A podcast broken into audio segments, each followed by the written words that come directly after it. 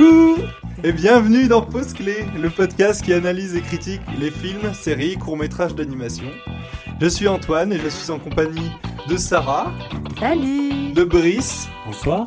d'Alexandra Salut et de Luna. Bonsoir Et pour notre premier épisode, nous allons parler de La Reine des Neiges 1, sorti en 2013, et 2, sorti en 2019 de Chris Buck et euh, Jennifer Lee. On va réfléchir ensemble sur les raisons de son succès. On y répondra en fin d'émission, mais avant tout, bande annonce. Au beau royaume d'Arendelle apparut une reine, au pouvoir secret si puissant qu'elle vécut dans la solitude et la peine. Du calme, garde ton sang-froid. Mais la force longtemps cachée un jour fut libérée Elsa, de la sorcellerie. Et sous une neige éternelle, le pays tout entier resta figé. Tout est gelé. je vous en prie, n'approchez pas Elsa Je la retrouverai et tout s'arrangera. Voilà, c'était une des nombreuses bandes annonces du premier film.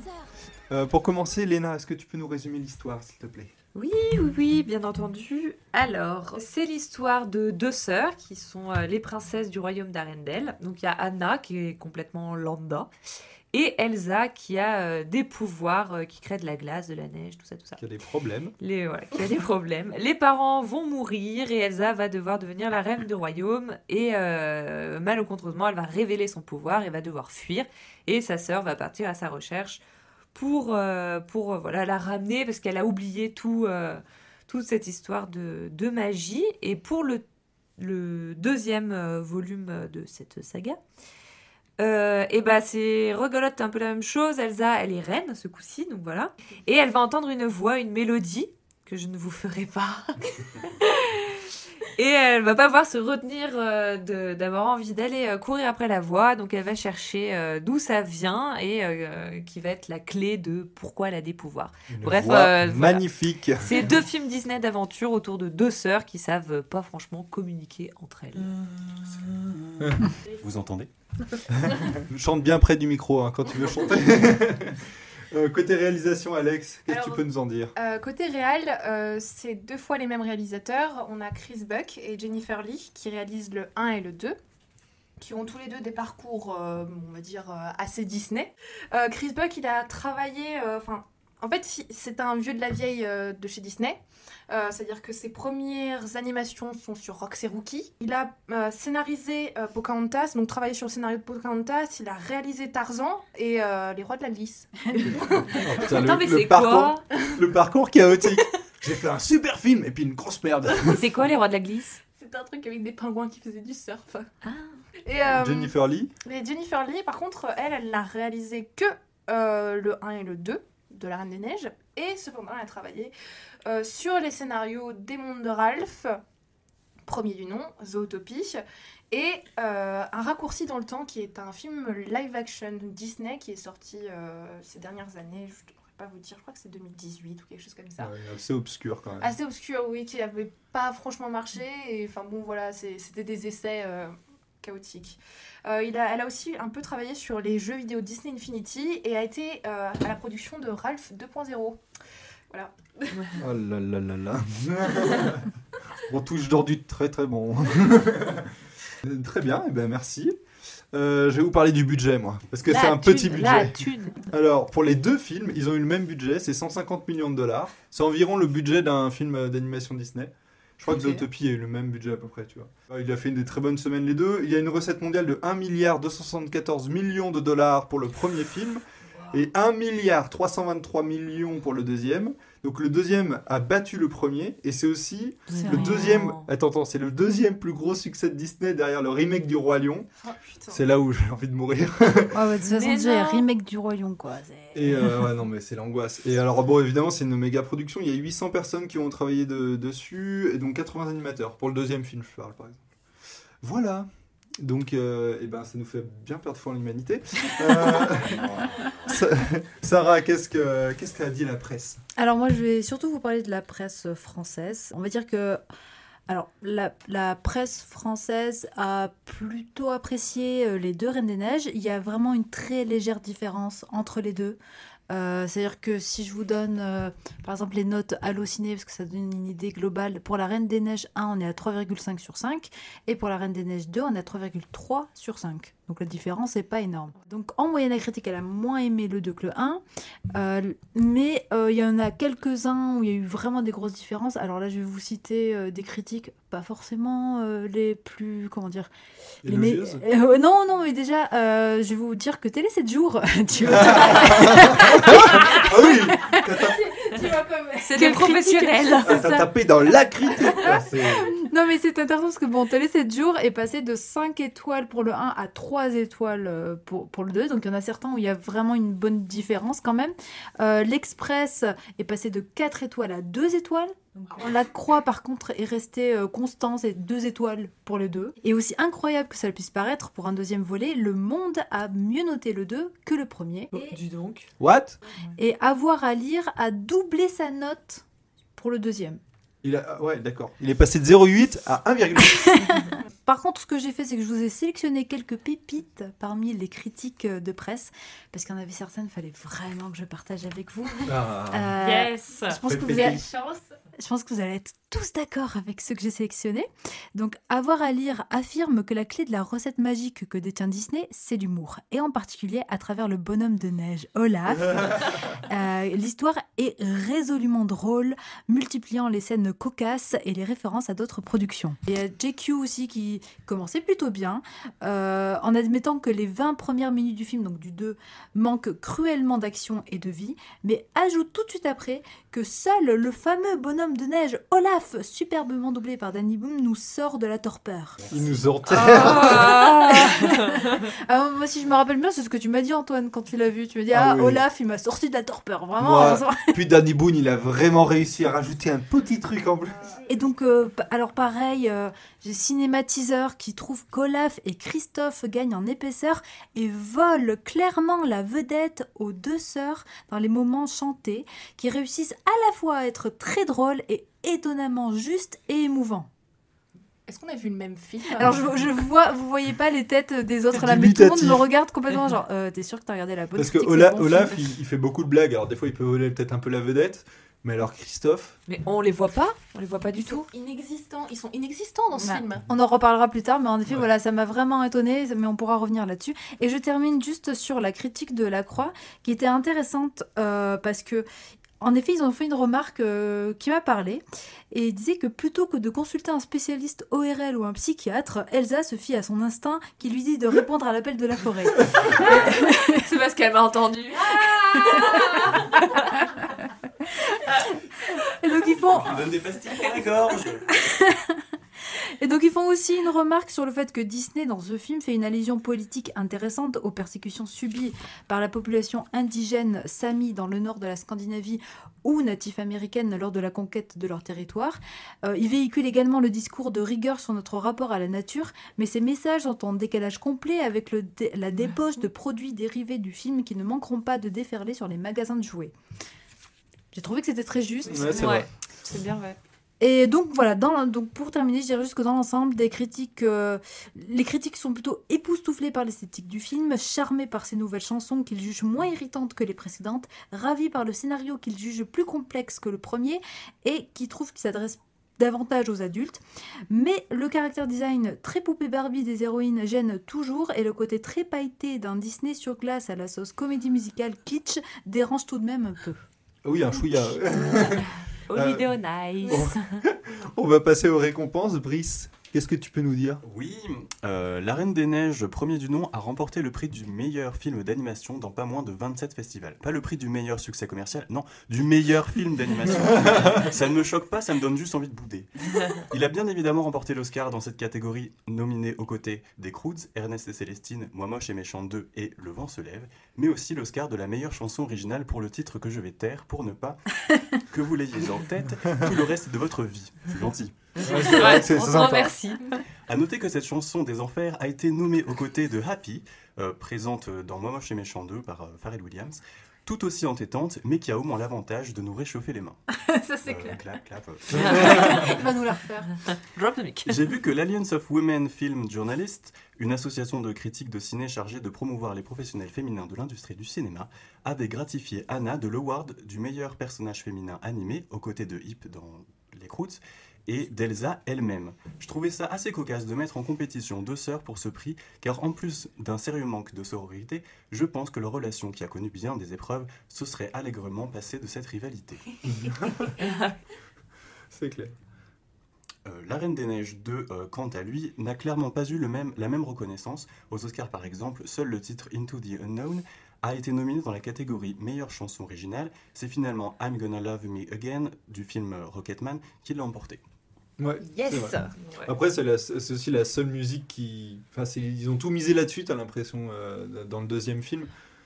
Je crois Tu que truc, euh, euh, ça- à, propos, à propos des récompenses, euh, Disney a été boudé aussi aux Emmy Awards cette année, dans le sens où La Reine des Neiges, je crois, a gagné le prix de la meilleure FX, mais c'est tout. Elle était Mhm. nommée dans toutes les catégories concernant. Beaucoup euh, nommé, mais très peu Oui, ça a très peu nommé, mais c'est la même chose pour. euh, J'ai envie de dire chais. oui. Non, mais ça a été la même chose pour Toy Story 4, mais bon, enfin, bon, voilà, Disney a été boudé euh, en 2020 euh, lors de la série euh, de récompenses. euh. Après, Toy Story 4 s'est rattrapé avec les Oscars. Yay Alors, dans quelles conditions t'as regardé le film, Alex? Euh, Je pense que je vais me présenter tout de suite en disant que j'aime beaucoup les films euh, d'animation Disney. Enfin, ou en tout cas, euh, je suis, je suis bon public euh, de ce côté-là. Ou en tout cas, j'étais bon public quand j'ai vu La Reine des Neiges 1. Cinq premières minutes m'ont, enfin, ont été très efficaces, m'ont vachement ému. Euh, la chanson Je voudrais un bonhomme de neige m'a mis KO. Et le film m'a fait, enfin, m'a m'a bougé, on va dire ça comme ça. Je me souviens que j'étais au cinéma, bon, j'étais euh, j'étais un peu plus jeune. Et euh, j'ai été assez investie dans le film et, euh, et euh, dans l'aventure des personnages. Euh, quand j'ai regardé La Reine des Neiges 2, euh, ça a été un petit peu plus, euh, voilà, euh, mitigé. Euh, C'est que, en fait, euh, l'investissement n'était pas là. Et Tu as grandi. j'ai grandi et la compréhension aussi a grandi, c'est-à-dire que je n'ai rien compris à ce film. Donc euh, voilà. Euh, Léna? Euh, bah moi j'ai vu que très tardivement le 1, j'étais pas allée le voir au cinéma, c'était une période où ça m'intéressait pas trop les Disney tout ça. Je l'ai vu euh, je sais pas trois ans après sa sortie au moins, c'est ça. Et euh, toute seule, euh, j'ai bien aimé le 1, j'ai bien aimé cette histoire entre sœurs, je trouvais que ça changeait un peu. Voilà, les musiques étaient un peu sympas, enfin je l'ai vu un peu, j'étais pas à fond dedans, j'étais pas au cinéma, j'avais pas... Bref, j'ai passé un bon moment. Et euh, le 2, on- je suis allée le voir au cinéma. Et alors, euh, pas du tout la même. hein, Je l'ai vu en VF, c'était odieux. Euh, ça chante beaucoup trop. Je, je déteste les comédies musicales. Ah. C'était vraiment un supplice. Et, et j'ai revu le 1 juste après. Je, je me rappelais pas que le 1 chantait autant, mais il chante moins que le 2. Enfin, vraiment. euh, Non, voilà. Non, mais j'ai des points positifs et négatifs dans les deux. Je préfère quand même le 1, Ok. euh, qui est moins commercial, je trouve. Et, euh, mais par contre, non, non, ouais, trop de chant. Trop de chant. Euh, Brice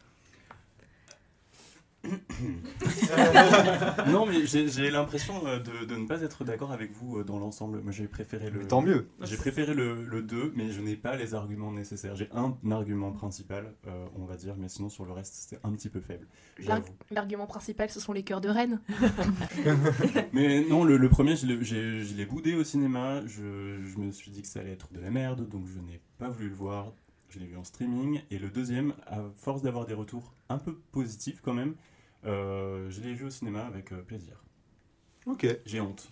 Non, non, bah, non, non, pas. justement, tu vas pouvoir le défendre un Ah, c'est peu. intéressant d'avoir des points de vue différents. Vas-y, Sarah. Euh, bah moi, bah, un peu pareil que vous. C'est-à-dire que le premier, euh, pareil, euh, je j'avais vraiment pas envie de le voir. Ça m'intéressait pas. J'avais pas eu de super retour dessus. Et c'est euh, d'ailleurs, il faudrait que je lui redemande pourquoi. Mais c'est mon frère qui, qui m'avait dit mais si, il faut que tu le regardes et tout. Et du coup, on était dans le train. Il l'a vu sur son ordi. J'ai j'ai regardé, donc des conditions un peu spéciales. Euh, je me souviens surtout que j'ai sauté quasiment toutes les parties chantées euh, pour pouvoir le supporter. En fait, Le film dure un quart d'heure. un petit quart d'heure. en fait, je crois que dès qu'il y avait Olaf, je sautais, je sautais. Enfin, je, je sentais que Ah non, ça mais là, t'as allait- pas vu le film Ah non, mais- Il y a que ça. je, je sentais que ça allait être vraiment l'angoisse, je, je pouvais pas. Et, euh, et là, quand il y avait aussi les. hum, Ah, comment ça s'appelle l'espèce de pierre là Ah, les trolls de pierre. Les trolls Voilà. Alors, les trolls, la scène des trolls aussi, je l'avais sauté, voilà. Bon, alors non, la Et- chanson, non. Et après, le- toutes les autres chansons, je les ai écoutées. Voilà, c'était surtout euh, Olaf, euh, les trolls. euh.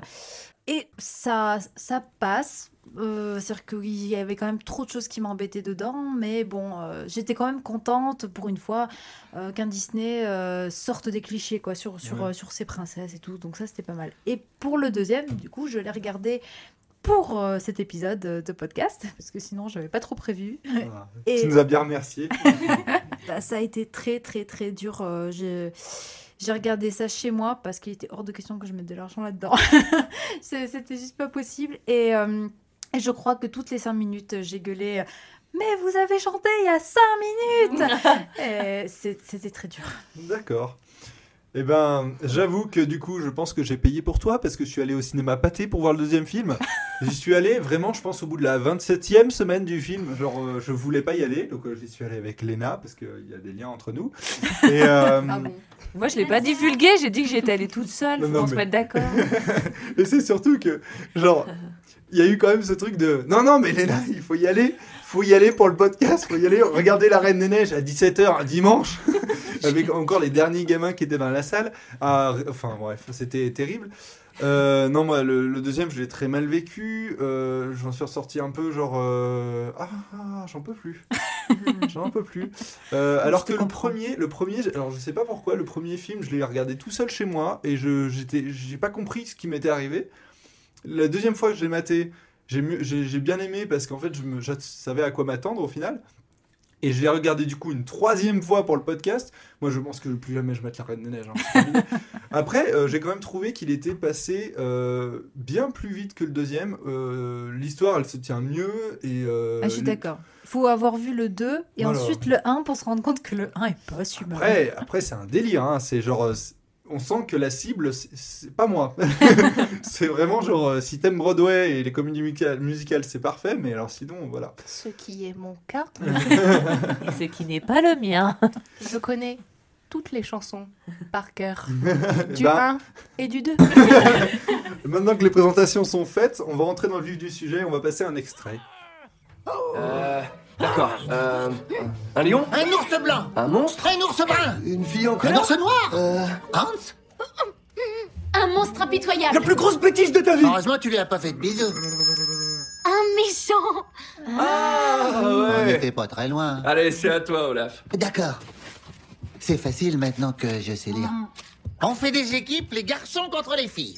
Bon, je suis prêt, je suis prêt. Vas-y. Une licorne. Une glace. Un château. Aucun. Une théière. Une souris. Ouh, Elsa C'était la partie de Time's Up dans le deuxième film, on va pouvoir parler du scénario. Oui, racontez-nous une histoire. Une histoire vraie. Une histoire d'amour. Pour le premier film au scénario, donc on a les deux réalisateurs, Chris Buck et Jennifer Lee, dont, euh, dont a parlé Alex au début. Euh, et on a aussi Shane Morris. Euh, L'histoire, elle est librement inspirée d'un conte d'Andersen. Qu'est-ce que. ouais, tu- Très, Très très, librement. très librement. En fait, il n'y a rien du conte d'Andersen. Oui, il y a deux, trois choses. Le cœur de glace, c'est tout. Vas-y, Brice, hein, si tu veux. Son cœur de, de glace et son voile pailleté euh, composé de flocons. Pardon, oui. Ah, je- vraiment, les je- deux je- Et le cerf. Le renne, le renne, il y est. Je suis mauvaise langue. Le conte original d'Andersen a été écrit en 1844 par, euh, Andersen. Bien vu Elle raconte l'histoire euh, des deux enfants Kai et Gerda, qui sont en fait donc deux enfants qui vivent ensemble et qui jouent ensemble euh, et qui sont en fait à l'orée, l'entrée de l'adolescence. Et un jour, Kai reçoit euh, dans l'œil et dans le cœur un morceau de miroir euh, qui a été brisé par des trolls euh, qui transportaient le miroir de la vanité. Ah oui, elle est défigurée en fait. Non, euh, en fait, c'est c'est- c'est- c'est- c'est- c'est- c'est un grain de sable, c'est ça. Ah. Et, euh, Déception. et comment la Reine des Neiges arrive sur son traîneau blanc et l'enlève, parce que la Reine des Neiges est une enleveuse d'enfants. C'est-à-dire qu'elle va enlever Kai euh, et euh, l'emmener dans son château. Et donc Gerda part à la recherche de son meilleur ami euh, pour, euh, comment, pour le sauver des griffes de la Reine des Neiges. J'ai eu l'impression que tu nous as lu tout le conte. non, non, parce que ça c'est que le début en fait. Ça n'a rien à voir après. Et donc du coup, c'est sûr, c'est un conte autobiographique et euh, et, euh, et c'est sur l'idée de l'adolescence et sur le fait de grandir et de d'évoluer. ok. Eh Est-ce ben, qu'on très a- bien, merci. Est-ce qu'on a la moindre euh, trace, à la moindre poussière, le moindre grain de miroir de cette histoire dans La Reine des Neiges? Assez peu. Euh, sinon, dans le deuxième film aussi, les scénaristes, c'est les mêmes que dans le premier, donc les deux réalisateurs, Chris Buck et Jennifer Lee, toujours. Mais euh, il y a aussi Kristen Anderson Lopez et Robert Lopez, donc qui sont les deux qui écrivent les chansons. Bah et je me suis dit, mais pourquoi ils interviennent dans le scénario? Alors, est-ce que euh, c'est un truc, euh, du coup, vu que c'est en mode comédie musicale, ils voulaient tous faire un ensemble et que ça se lit bien et tout? Mais je trouve que Ça ne se voit pas. Bah oui, non, c'est il, il me semble avoir lu, euh, ah donc à préciser, je suis désolé, euh, que la chanson euh, que je ne vais pas nommer depuis tout à l'heure, elle a, elle a aidé à modifier le script initial du, Mais là- du premier. Là, c'est dans le 2 qu'ils ont euh, que les deux, les deux Ah, qui écrivent les paroles, euh, voilà, sont. Ah, sont alors je ne sais pas, mais en tout cas, je sais qu'ils ont une influence sur l'histoire dans le. Dans le 1 déjà, ok. D'accord. En tout cas, ça se ressent parce qu'en fait, ils chantent tout le temps, tout le temps, tout le temps. Donc, euh, tout le scénario est une chanson. Non, Et puis au-delà de ça, au-delà du fait que le scénario est une chanson, les, les chansons ne servent à rien dans l'histoire et ce sont des putains de clips musicaux. Ah oui, oui, mais Dans c'est le deux. Dans le 2, dans le 2, Ouais. dans le 2, dans le 2, euh, la façon dont est filmé le storyboard de ces, de ces clips, ce sont des clips, ce sont pas des, des, des chansons, ça, ça n'aide Alors, pas à on évoluer. va, on va en parler après de, de toutes les musiques. Il y a juste aussi, parce qu'ils n'ont pas été 4 sur le scénario, ils ont été 5. Il y avait Mark Smith aussi qui a écrit sur le court métrage. Et ça euh, explique des choses. Waouh. en fait. et- Ouais, c'est ça. ouais. Ça explique le bordel. Et alors Ah oui. moi j'ai vu le court métrage hein, parce que j'étais curieux. Et ben j'aurais jamais dû. C'est quel- c'est lequel le Il m'a court-métrage fatigué avec la fête givrée là. La fête givrée C'est celui où Olaf chante Mais oui, non mais ils chantent tous. Mais oui, c'est l'anniversaire de machin. j'ai une J'en anecdote peux sur ce court-métrage. Vas-y. Parce qu'en fait, à l'origine, il devait passer avant un film. Je crois que c'est il devait passer avant Moana au cinéma. Et en fait, euh, ils Bah, ont. Tu ressors de la salle hein. Attends, c'est exactement ça. C'est-à-dire qu'en fait, au bout de deux semaines d'exploitation, euh, ils ont dû retirer le court métrage d'avant le film parce que les gens se plaignaient, parce que c'était trop long, parce que c'était trop chiant. Tu m'étonnes. Qu'est-ce que vous avez pensé du scénario, le premier film? Est-ce que vous avez convaincu? En fait, le premier, c'est un aller-retour. C'est-à-dire que euh, on a une situation initiale, on a une perturbation, et ensuite la quête, c'est on monte en haut de la montagne et on descend. Alors qu'en fait, le 2 est beaucoup plus ambitieux. Euh, c'est plus qu'un aller-retour, c'est une quête des soins, blablabla. Il passe justement par des millions de chemins de traverse. Comment ils, ils introduisent Ils des perdent dedans, Ils- ouais, complètement. En fait, ils introduisent tellement de choses qu'ils n'exploitent pas, ou alors qu'ils sont à l'écran pendant 5 minutes, grand max, qu'en fait, le, le, le, le film, euh, en plus d'être. en- Enfin. Au-delà d'être ambitieux, en fait, il se perd complètement dans son scénario. Oui, c'est pire qu'ambitieux. C'est que j'ai l'impression qu'ils ont voulu. Enfin, moi, j'ai rencontré beaucoup de gens, des adultes, qui m'ont dit qu'ils avaient plus apprécié parce qu'ils trouvaient que c'était plus pour les adultes. Et je crois qu'ils ont confondu complexité et bordélique en fait. Ouais, c'était juste que c'était bordélique. Ça part. Ça, c'est complexe pour rien en fait. Oui, non, et puis au-delà de ça, euh, ils utilisent des, des, des principes scénaristiques qui sont, voilà, euh, bon, bah, on va placer ça là, euh, on ne sait pas d'où ça vient, mais bon, euh, voilà, comme ça, euh, ça- on commence par le point de, enfin, le point d'arrivée. Anna, comment est-ce qu'elle comprend qu'il faut détruire le barrage? Non mais mais ça n'a aucun sens. C'est juste, c'est- en fait, les, les, ou les personnages sont trop cons pour comprendre où il faut, ce qu'il faut faire, ce qu'il faut se passer, ou ils sont trop intelligents. Donc c'est, c'est, ça n'a pas de sens. Ah, je vais passer à Brice pour euh, faire la balance, tu vois. défends, défends les On films. parlait du 1 à la base. On parlait du 1, ouais. Mais ça va être difficile de les traiter euh, vraiment. C'est pareillement, tu, C'est tu peux parler, est-ce que, ouais, est-ce que la Mais suite est à la hauteur J'essaie de. J'ai j'ai dit en préambule que je n'arriverais pas à défendre les raisons pour lesquelles j'ai préféré le deuxième. Mais je, je pense déjà euh, que pour moi, les intentions du premier, euh, qui sont bonnes, hein, c'est-à-dire de changer euh, la Reine des Neiges en, en gentille, euh, créer ce lien filial, enfin de filial, non, créer ce lien de sœur entre le personnage principal et, et, euh, et Anna. euh, parce que je n'arrive pas trop à savoir qui est le personnage principal dans le premier. Je pense que c'est plutôt Anna, mais Oui, c'est plutôt Anna. On suit Anna, c'est ouais. plutôt Anna. Et, euh, Les trolls de pierre. Donc tout ce changement par rapport au, au, au matériel initial et aussi euh, mettre en scène l'amour sororal plutôt que l'amour idyllique a, a été une bonne idée. Malheureusement, je trouve qu'on manque cruellement d'empathie euh, euh, envers, envers, euh, envers la Reine euh, des Neiges.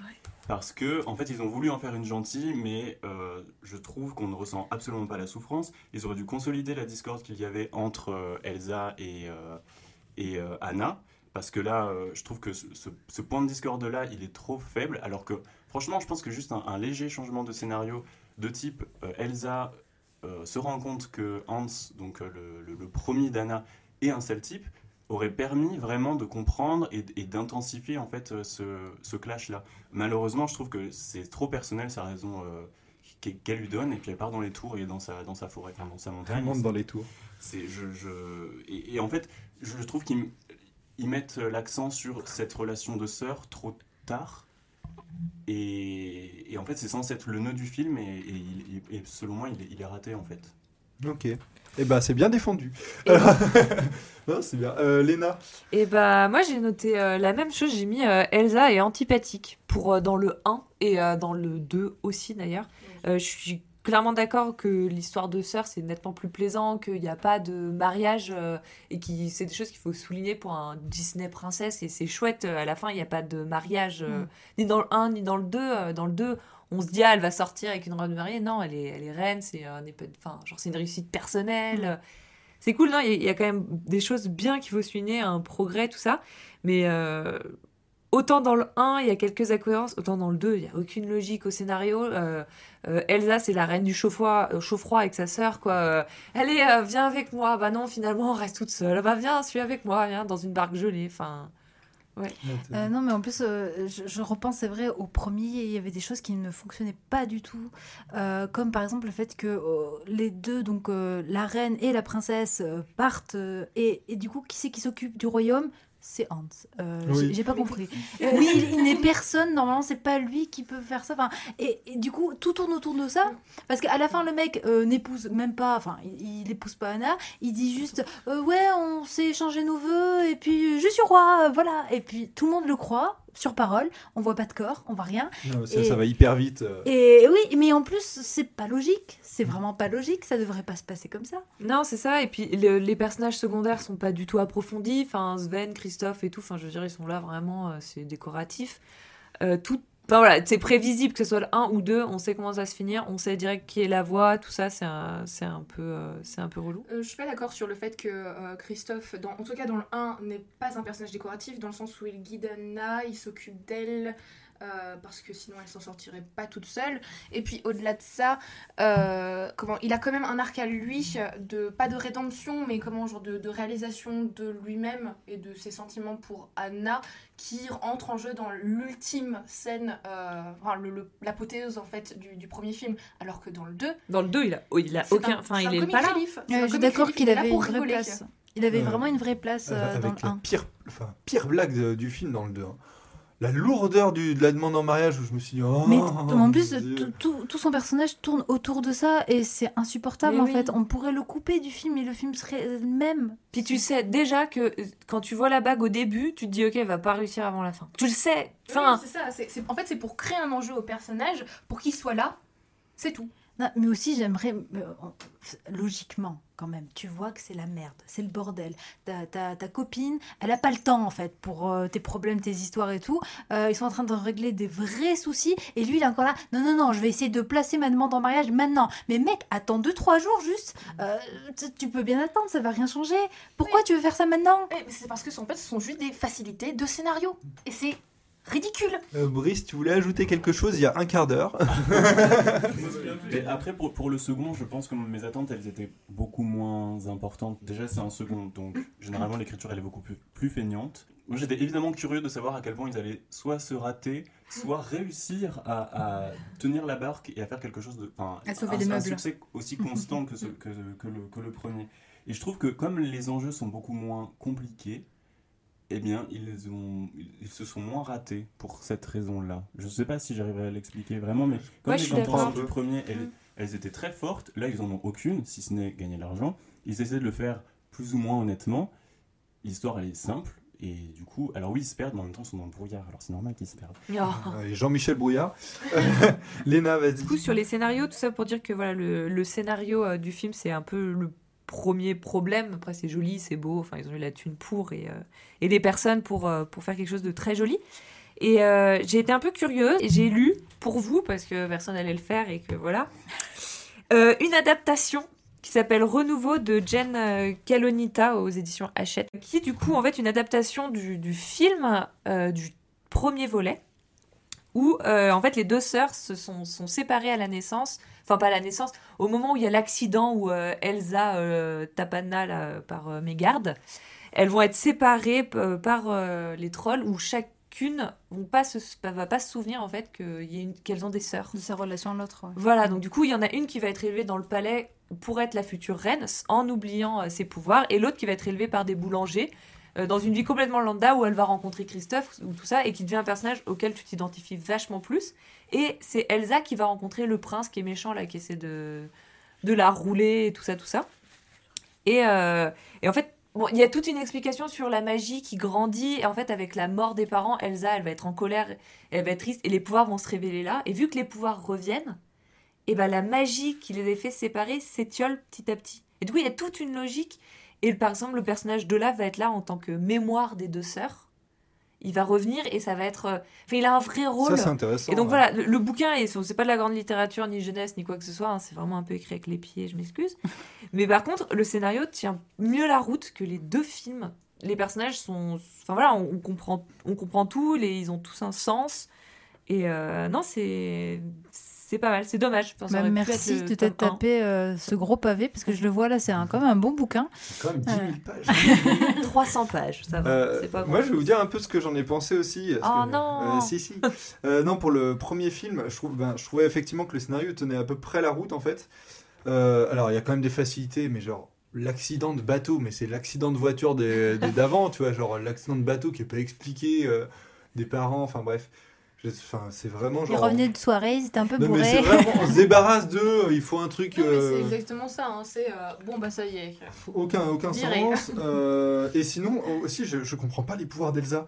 Un coup, genre, j'arrive pas à les contrôler, machin, euh, je fais des petits trucs et tout. Dans le 2, c'est pire. Elle balance des petites boules de glace pour essayer de- d'éteindre le feu. Et à d'autres moments, elle te fait des vagues de, de glace. Elle te fait une, un Mais c'est toboggan parce qu'elle les contrôle. Non, mais c'est clair que euh, quand le moment où elle part du château et le moment où elle crée son propre château dans la neige, il s'est pas passé beaucoup de temps. Et bizarrement, tout d'un coup, on dirait qu'elle arrive à tout contrôler. Elle peut te créer un château de dingue, elle te crée des, des monstres de glace. Et alors que juste avant, elle est là, ah, j'y arrive pas, j'arrive même pas à tenir un truc dans mes mains sans qu'il y ait de la glace. Enfin, je... Enfin, pour moi, ça allait, ça allait de soi, apparemment pas. Parce qu'elle est libérée, délivrée. Et qu'en fait, sa liberté lui Les permet- mots sont lâchés. Les Les mots mots sont lâchés, ils sont là. Et comment... Non, mais dans le sens où, en fait, euh, vu qu'elle prend sa liberté et vu qu'en fait, elle n'est plus bridée, qu'elle a enlevé les gants, en fait, euh, elle se laisse aller, en fait. Sa prise de liberté lui permet, en fait, donc de s'épanouir au niveau de la glace. Ce qui est intéressant, c'est qu'on voit que quand elle commence à douter de sa bienveillance, euh, le château rosie, le château se... se... C'est pas qu'il se détruit, mais il- comment il, il prend Ce aussi... kitschifie. Et à la fin, c'est grâce au pouvoir de l'amour si elle réussit à, à, comment, à contrôler ses pouvoirs même euh, devant des personnes. Du coup, seconde incohérence, elle ne cesse de s'aimer, et c'est quand même l'amour qui réussit à, les, à, à dénouer le, le- le problème, alors que pour moi, elle n'a jamais de colère envers Anna. Ouais. Euh, elle essaie toujours de la protéger, et en fait, c'est en essayant de la protéger à nouveau que. Oui, non, mais c'est de la colère envers elle-même. En fait, c'est-. Non, justement. L'amour de soi, En fait, c'est de l'amour de soi. Mais donc, du coup, sa sœur, sa, sa sœur arrive, sa sœur lui dit bah, Je t'aime. Alors que, on va dire que ses parents l'ont bridée. Elle, a, elle manqué d'amour de sa sœur aussi. Parce que voilà, elle n'avait pas le droit d'interagir avec elle. Et donc, du coup, à la fin, vu qu'elle apprend à s'aimer elle-même via les yeux de sa sœur, elle a réussi à contrôler euh, euh, pleinement et prendre plein pouvoir sur ses propres pouvoirs là et donc du coup dans la Reine des Neiges 2 et ben euh, c'est bon je sais c'est alambiqué mais Mais- on va dire que c'est le pouvoir de l'amour Non, mais dans le, moi, dans le 2, par contre, alors là, le scénar, c'est, moi, c'est le néant. Il y a, il y a rien. Genre, le, tout ce qui fait avancer l'histoire, c'est les musiques ou les voix que- qu'elle entend, là, Elsa. Genre, le, enfin, c'est hyper limite. Il y a un moment, euh, elle chante. Alors, déjà, je me suis dit, alors bon, là, je, je sors de la comédie musicale, mais elle se réveille dans la nuit, elle hurle dans le château, genre, beuglante, elle nous fait là. Euh, elle- elle- Il y a personne qui se réveille. En vrai, à Elle Paris, il y a cinq voisins qui crient Ta Ah, gueule mais c'est clair et net. Et puis elle a 30 mètres carrés, je peux te dire. Euh, et puis elle arrive sur le balcon. Alors là, elle fait la, la, la, la un truc gigantesque. Et, euh, et ça réveille aucun, aucune personne du village. En vrai, moi je vis à Arendelle, Et mais je le pouvoir pète. de la musique enfin Je pète des câbles. Genre, je fais, oh, putain, c'est encore l'autre greluche qui est en train de hurler. Et c'est surtout qu'elle donc elle finit par tout geler et elle dit euh, Oh là là, c'est des signes bizarres qu'il y avait sur, euh, je sais pas, la couette de ma sœur. Enfin bref, c'est vraiment trop bizarre. Et, euh, logo Windows 94. et c'est surtout que la- cette grêle qu'elle fait là, elle s'éclate sur les- le toit des, des per- des- de tout le village. Et alors là, les gens sont levés, habillés en 5 secondes, genre Qu'est-ce qui se passe? Qu'est-ce qui se passe? Ah bah non, mais t'as pas entendu l'autre qui crie. mais par contre, là, t'as trois grêlons, c'est bon, t'es réveillé. Et euh, non, sinon, je trouve que les réactions de personnages sont très bizarres. Genre, euh, Anna, il y a un moment, elle se, elle se dit Mince, ma soeur, elle est morte. Elle sent bat les steaks. Il y a- Non mais en plus on comprend pas trop comment elle comprend qu'elle est morte. Enfin, elle reçoit une espèce de statue de glace et elle elle comprend tout de suite ah ma soeur est morte et elle m'envoie un message et ça veut dire ça ça ça et ça et je suis là mais comment t'as décrypté Mais non, tout mais ça? n'importe quoi. Euh, Je comprends même pas ce qu'il faut faire. Euh, Dans le deuxième, euh, on sait pas si elle, veut, elle doit contrôler les éléments, si en fait elle doit juste les voir, euh, ou si le but c'est d'arriver dans cette salle qui ressemble à un iPad géant. Non, mais alors, enfin, c'est quand même un peu bizarre. Et puis, euh, oui, elle, elle- elle est gelée, on sait pas pourquoi elle gèle. Mais non, mais c'est ça, c'est pourquoi elle gèle? Et Genre, elle- Cold never bother me anyway. Et puis, tu sais, elle Ah oui. et c'est Ah, c'est c'est clair. surtout, genre, elle, elle envoie un vieux truc. Tu sais, tu te dis, qu'est-ce qu'elle va envoyer? Moi, je me suis dit, elle va envoyer un éclair de glace. euh, Ouais, qui de- dit SOS, détresse, euh, quoi, sauvez-moi, voilà. Non, non, elle envoie une statue de- du grand-père qui super bien faite super réaliste.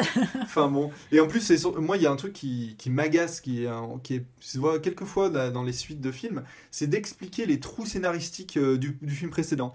Genre, moi, les, je m'en bats les steaks des parents euh, qui sont morts en bateau, je veux pas savoir pourquoi ils sont partis, quoi. Non, mais tu sais en plus pourquoi ils ont fait ça. Enfin, moi j'ai trouvé quelques informations sur internet. C'est qu'ils ils expliquaient que déjà, en fait, il y a eu énormément de théories quand est sorti le premier. Qu'il y a plein de fans qui commençaient Ouais, à mais dire. alors voilà, Ah, c'est des en théories, fait, alors. euh, les parents d'Anna et Elsa, c'est aussi les parents de Tarzan, par exemple. Ils Oui, disaient. c'est ça, et qui- ils allaient au mariage de réponse. où ils allaient au mariage de réponse. J'en je peux plus de- j'en peux Enfin, plus de ces théories. Voilà, non, mais en fait, Disney a fait pareil. Il s'est dit Ah, on n'en peut plus de ces théories. Du coup, on va faire dans le 2, on va expliquer ce qui s'est vraiment passé. Et du coup, euh, voilà. Ce qui est complètement con parce que ça fait euh, les théories, bon, on en pense qu'on veut, mais ça fait parler du film en vrai, tu vois, genre. Mais ça fait euh, vivre un film, moi je trouve les théories. Ouais. Alors, je suis peut-être la seule, mais moi personnellement, l'histoire des parents m'a plus intéressée que l'histoire de Elsa et Anna. J'étais là genre, oh, c'est trop mignon, c'est trop chou et tout. On est d'accord qu'au tout début, dès qu'on voit les deux enfants, on, sait que ce sont les parents d'Elsa et Anna. Par contre, Elsa et Anna découvrent ça dans la troisième partie du film, que euh, euh, là, là, euh, leur mère euh, faisait partie du village. euh, Oui, alors là-dessus, petite parenthèse aussi, que je trouve qui ne fonctionne pas aussi un peu niveau caractère design, mais bon, euh, mais c'est aussi au niveau du scénar que ça colle pas. euh, c'est que sa mère, donc en effet, elle est censée faire partie de ce village, euh, Oui. euh, des, donc ceux qui représentent les, les, les natifs en fait euh, Oui, de en Scandinavie, et qu'ils ont tous euh, des yeux assez bridés, enfin ils ont vraiment un Oui, physique oui, totalement peau- différent en fait. euh, plus, plus sombre. et leur mère, bien sûr, elle est blanche de chez blanche, et Mais les oui, filles sont blanches de chez blanche. C'est comme ça qu'elle s'en est sortie, Sarah. non mais du coup il y a ce truc un peu dérangeant où euh, c'est à dire que euh, on dirait enfin je reviens aussi à ce truc encore de Disney qui veut essayer de rattraper des choses du premier c'est qu'en fait dans le premier aussi on est les gens ont trouvé que euh, la Reine des Neiges 1 était trop blanc. Et surtout parce que voilà les gens s'attendaient à voir euh, les, les natifs euh, de Scandinavie voilà, Ouais. dans, dans cette histoire. Il n'y en a pas eu. Et du coup ils ont fait ah bah tiens on va tout d'un coup on va leur créer une autre ethnie. C'est-à-dire elles sont à moitié Sami, à moitié d'Arendelle et tout d'un coup donc le problème c'est que comme elles sont tellement blanches ben c'est très c'est vraiment e- enfin comment dire la limite elle est vraiment fine on n'y croit pas, quoi. de passer en fait à euh, ce qu'on appelle tu sais the white savior donc euh, la ah, les, les sauveurs blancs. voilà, et du coup, elle fait un peu sauveuse Ouais. blanche parce qu'elle arrive, elle débarque. Je veux venir vous sauver, vous, dans la forêt, là, qui aimez la nature et les rennes. Et, il y, a il y a un autre truc qui est. euh, Je vais rester avec vous alors que je vous ai vu 5 minutes. Et puis même ce truc de vouloir expliquer d'où viennent les pouvoirs d'Elsa, enfin bon, moi je m'en bats les on steaks. s'en fout, ouais. Et euh, non, il y a surtout un truc, donc on parlait de, de gens qui étaient tellement blancs. Olaf, il est insupportable, il est jamais drôle, il est si moche. En fait, je pense que des fois il doit faire des blagues drôles, mais je le trouve si moche que je. Que Pourquoi pas- il a dedans Pourquoi il a des dents Ouais, alors ça c'est terrible. Non, mais il y a vraiment. Alors là, on parle sur un quart de dizaine, mais c'est. C'est terrible. Enfin, tu vois, c'est. Non, mais c'est terrible de faire un, un personnage. Je pense que des fois, il dit des trucs qui sont drôles, mais il est. Non, enfin, bref, c'est terrible. En plus, ce qui est marrant, c'est que je pense que dans le 1, il a été créé pour plaire aux enfants.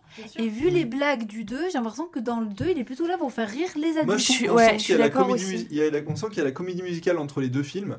Et que du coup, euh, il y, a, il y a un truc maintenant, c'est vraiment le, dans le deuxième, c'est le show, quoi. Alors que dans le 1, ça l'était un peu, mais on sentait que c'était euh, peut-être le début ou quoi. Là, les musiques, à chaque fois, ils nous en font des surcaisses.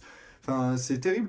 Euh, et non, et je trouve aussi, euh, juste pour finir sur les personnages, je trouve qu'ils sont tous trop lisses. Genre, ils sont tous gentils. Même la Ah nana, la sûr. chef euh, des, euh, des natifs, là, tu te dis, bon, bah, elle a peut-être une personnalité un peu dure, mais non, elle est lisse comme je sais pas quoi.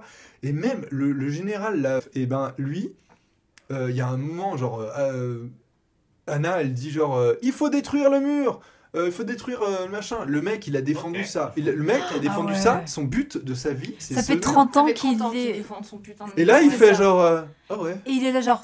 Elle lui dit ouais, euh, pourquoi on doit faire ça? Et il lui dit parce que ma soeur s'est sacrifiée pour ça. Et lui en mode. Enfin, j'avais te- envie- je te connais j'ai- depuis une après. J'avais envie qu'il lui dise et c'est quoi tes preuves? Eh ben j'en ai pas en fait. Ok, on y va. Une statue de glace. Ça, et puis euh, Anna, elle dit genre, on détruit le mur, on détruit le mur. Bah, si tu veux, mais ça veut dire qu'il y a de l'eau qui arrive sur tout ton Non, village. mais en plus elle a compris des choses que même nous on n'a pas compris. Ah non, mais c'est genre comment tu sais qu'il faut Alors, le détruire? Il y a- Euh, genre, il y a, attends, il y a quand même les, tous les villageois, ils sont sur la colline. Oui, oui, je- Combien de temps elle a duré cette histoire? Non, mais c'est ça. ah Oui, oui, En fait, comment à l'origine, et là, genre, j'adore Disney parce que Disney ne fait pas de choix. Disney ne se mouille pas. Donc, à l'origine, euh, Arendelle devait être détruit et le château particulièrement. Et dans plusieurs versions, on le voit. Dis-moi qu'Olaf aussi.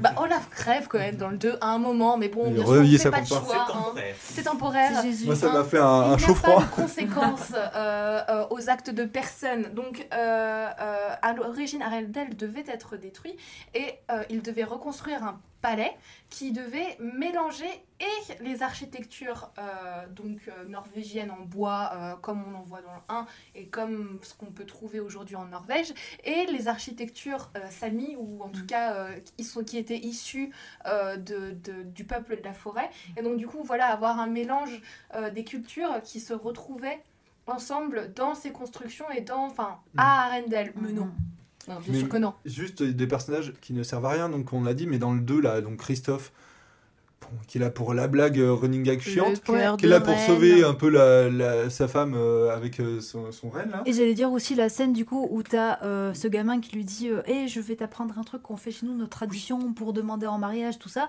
Scène aussi qui ne sert à rien.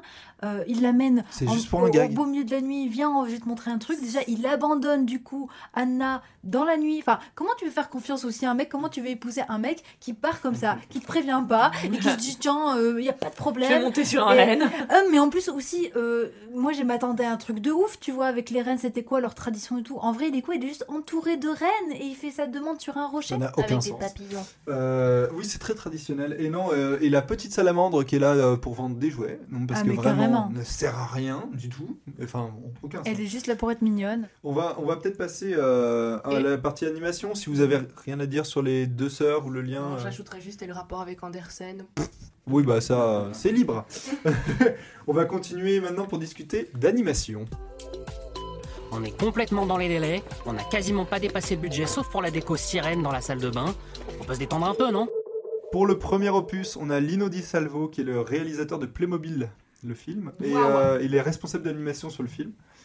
Euh, et la direction artistique, elle est de Michael Gaimo, euh, qui a fait aussi le court métrage La Reine des Neiges, Une fête givrée, Pocahontas, et le- il a été chef décor sur La Reine des Neiges 2.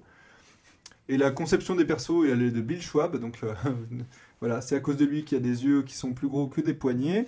J'ai quand même plusieurs caractères designers qui sont, euh, qui sont euh, notables. Il y en a, not- not- on a notamment Keane. Euh, donc, enfin, faut aller voir le travail du artiste. Même si je suis d'accord qu'à cause de Bill Schwab, on a des yeux plus gros que le ventre. Euh, clairement, je pense. Ouais, littéralement. Littéralement. Euh, Il y a aussi Keane, euh, Minkyur. Je suis vraiment désolée si je prononce. Oh, tu l'as à peine écorché, je crois. Minkyur. Ah, mais- Mi- et Britt Nelly qui sont caractère design, euh, enfin qui sont de caractère design et qui ont fait un, un travail assez fabuleux. Enfin, Et euh, qu'on encule à chaque fois puisque les designs ne sont jamais respectés. Donc il faut juste acheter les artbooks. et- Oui, c'est ça. Achetez les Airbooks. Alors, oui, sauf la page d'Olaf qui est quand même terrible de bout en bout. Alors, qu'est-ce que vous avez pensé euh, de la direction artistique euh, des deux films? C'est une des raisons principales pour lesquelles j'ai détesté les deux films. Je trouve que tout est moche. De A à Z. Le seul intérêt euh, du premier avait été la neige. euh, en termes de, de travail technique, etc. Enfin, je me souviens qu'à l'époque, en 2013, c'était quand même assez monumental le travail qui avait été fait dessus. Tout le monde parlait de ça. On parlait Oui. que de la neige en fait. en fait, ce qui est intéressant dans le travail de la neige, c'est que finalement, en fait, ils auraient pu se perdre dans le blanc et dans les étendues blanches-bleues, blanches-grises. Et qu'en fait, on est un film avec un mood couleur bah, Oui, terne. Et que finalement, en fait, le travail, c'est même plus un travail sur la lumière, mais oui, avec euh, les- les- le prisme coloré de la glace, euh, ils ont quand même réussi à, à rendre leur film moins. euh, moins fade. Oui, pour, pour, pour moi, tout, vraiment, tout est moche. Je le dis. Avec, peine moi, je peux trouver ça un peu kitsch, hein. Léna. Euh, bah alors moi à l'inverse c'est c'est ce qui m'a sauvé parce que le scénar c'était vraiment mou et tout et alors bon les, les personnages pas tellement mais dès que c'est un peu chiant ou ça chante voilà je me suis- moi j'ai regardé les vêtements. Les j'ai vêtements trop ah ouais vraiment les vêtements les, les tissus et, euh, et voilà là dans l'artbook on voit tout- toutes les références euh, enfin, voilà c'est c'est recherché les motifs ça a du sens les couleurs enfin moi j'ai trouvé ça très joli ça a un peu sauvé euh, le reste. Après sinon bah, l'animation est fluide et non juste moi le problème des de ce moment final où euh, elle est là, elle est les quatre éléments et ça fait vraiment le logo Windows 94 quoi. Genre c'est ces vieux losanges euh, et effets holographiques. euh. Ah ouais, c'est terrible. Non, non, ouais. Moi, je ressens un grand vide en fait quand je regarde euh, les, les- les décors euh, de la Reine des Neiges. Alors le, le 1 surtout, parce que je me souviens, euh, on en avait parlé déjà euh, avec Alex, que euh, surtout dans le château, le Il y a château, rien. il y a Ah rien. Mais ça se demandait s'ils sont pauvres ou qu'est-ce qui leur est arrivé parce qu'il n'y a, pas. C'était pas meublé. Hein. Il n'y a pas un meuble, il y a pas un meuble quand elle est toute seule et qu'elle se balade dans son château. T'en dire mais la pauvre, tu m'étonnes qu'elle se fasse chier. Il il y a rien, Il y a que des tableaux. Et euh, alors, euh, par contre, dès qu'ils sont dans les, euh, dans, dans les décors extérieurs, la forêt et tout, bah, c'est mieux. C'est-à-dire que Mm. dans le 1, c'était en effet la neige et tout qui était vraiment très belle. Dans le 2, euh, moi j'apprécie beaucoup la forêt, ses couleurs d'automne et tout ça, je, je trouve ça très beau. Mais même dans le 2, au tout début, dans, euh, dans le- c'est toujours vide. mais, bah, pas forcément même que dans le château, mais à l'extérieur du château, quand on est un peu dans le village et tout, Alors- j'ai cette sensation encore de vide alors qu'il y a quand même euh, beaucoup de personnages et tout. Et pourtant, ils ont vachement bossé sur Arendelle. J'ai vu que dans, dans, dans. Alors, ce qui est quand même incroyable parce que Arendelle est à l'écran pendant 10 minutes, grand maximum, mais ils ont quand même fait des noms de rues.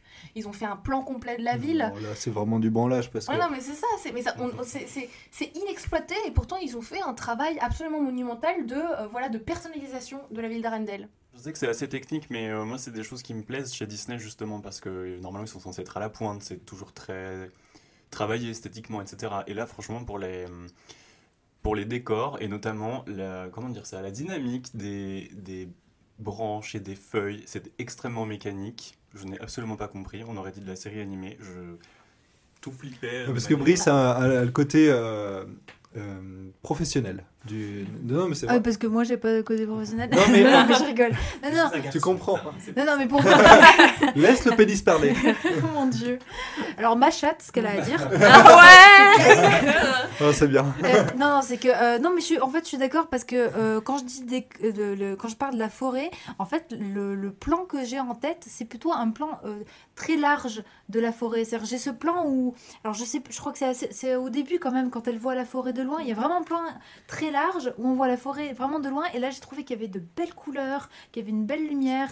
Mais c'est vrai que dès qu'on rentre dans le détail, et c'est c'est problème même voilà dans le château ou dans le village, dès qu'on est proche des décors, en effet, là, ça, il y a, c'est un peu vide. C'est un peu plus limite Léna. Euh, ouais, après, euh, ouais, moi j'ai bien aimé les, les couleurs et tout. Alors effectivement, je suis d'accord avec les, les feuilles, euh, il y avait vraiment un truc...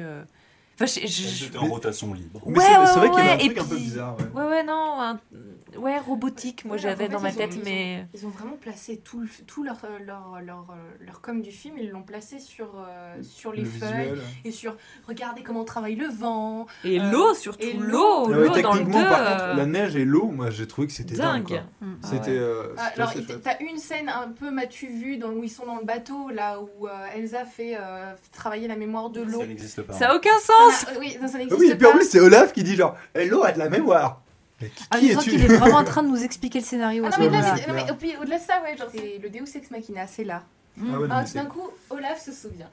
Euh, bref. Il est fait en eau. Mais oh waouh Euh, Mais non, non, euh, j'ai revu des plans dans lesquels, enfin voilà, en gros plan où on voit les toutes petites gouttes. C'est vraiment. Enfin, moi, au cinéma, je me suis dit, waouh, c'est très matu vu, c'est. Et regardez, vous avez vu ce qu'on sait faire Non, c'est clair. Moi, je voulais, euh, je voulais revenir sur le- les trucs un peu visuels. euh, par exemple, le design des personnages. euh, je, je sais pas si, non, si vous voulez en parler. Euh, Parce que, alors, moi, je voulais revenir sur, juste sur donc, Olaf et les trolls de pierre, qui n'ont rien à voir avec le reste du casting, Ouais. qui dénotent vraiment complètement. Enfin, je- franchement, je m'en plaindrai jamais assez. Qu'est-ce qui s'est passé Mais quoi en plus, les, tro- les, donc on- les trolls de pierre, euh, on, euh, non, on parle des trolls. Moi, j'allais Ouais. parler de, des géants de, de pierre aussi. Oh, parce, que, terrible. parce que là Mm. aussi, je trouve qu'il y avait aussi un petit décalage. En plus, on les voit pas Oui. beaucoup. Ils sont censés être euh, assez imposants et tout. Et au final, euh, ils sont fades. Enfin, Et- clairement, euh, parce que en, en reparlant vite ma petite anecdote, enfin je sais pas si c'est pas du tout une anecdote, mais euh, quand elle passe devant les géants, tout ça, il y a plein de rochers, il y en a un super gros avec deux trous, t'es là genre ah elle va rentrer dans un nez de ça, et à la fin elle rentre dans un énorme gros trou.